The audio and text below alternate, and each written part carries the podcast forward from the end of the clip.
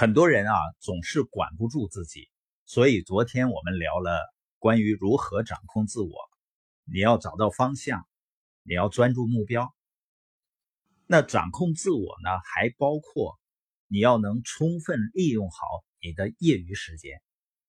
因为人和人的差别从来都不是体现在工作的八小时之内的，而是在工作之外的八小时当中。也就是说，在工作之余的时间安排，才决定了人和人之间的差距。这就是为什么在同样一个公司里面，人跟人的成长速度会不一样的原因。你看，很多上班族啊，他认为一天最重要的时间是工作的八小时，所以一般呢，白天元气满满的去上班，等晚上疲惫不堪的下班了以后呢。就觉得应该放松，奖励一下自己，所以刷刷抖音啊，看看电视剧啊，为什么呢？因为在我们心里面，就把那八小时当做了一天，我们把额外的十六小时呢当做赠品。我们说啊，终于把这一天最重要的事儿干完了，剩下的时间呢就是休闲的时间，是玩的时间。这么想的朋友呢，这辈子就很难再有出头之日了，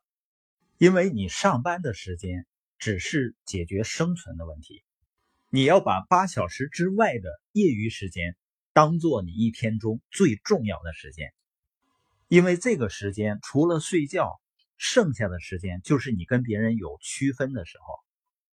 有人说啊，那我上班已经够累的了，你让我回来更累吗？实际上，你搞错了一件事儿。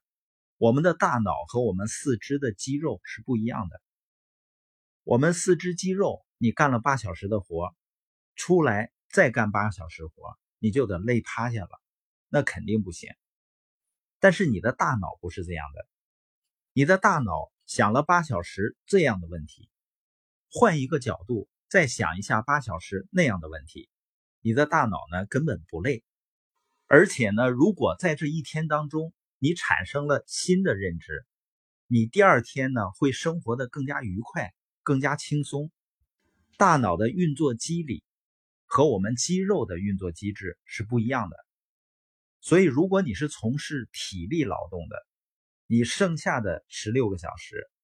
就不要再用体力去换钱了。你可以通过手机去建立你自己的顾客资产。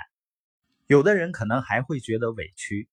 实际上业余时间充分利用起来，就是为了有一天能把自己从出卖时间换钱的工作中赎出来。就像我爱人以前在农行工作，我们建立起自己的资产性收入以后呢，就花了一万多块钱把他从银行赎出来了，因为他离职也属于违约，所以需要交一些钱。这样呢，有一天你的时间生活就完全由自己安排，你用业余时间建立的资产开始为你创造源源不断的现金流，那你的时间就自由了。但是这个业余时间呢，没有老板管着，只有你自己去管自己，所以需要自我约束，需要延迟满足，需要能够自我掌控。当我们能够自律了，我们未来才真正能够获得自由。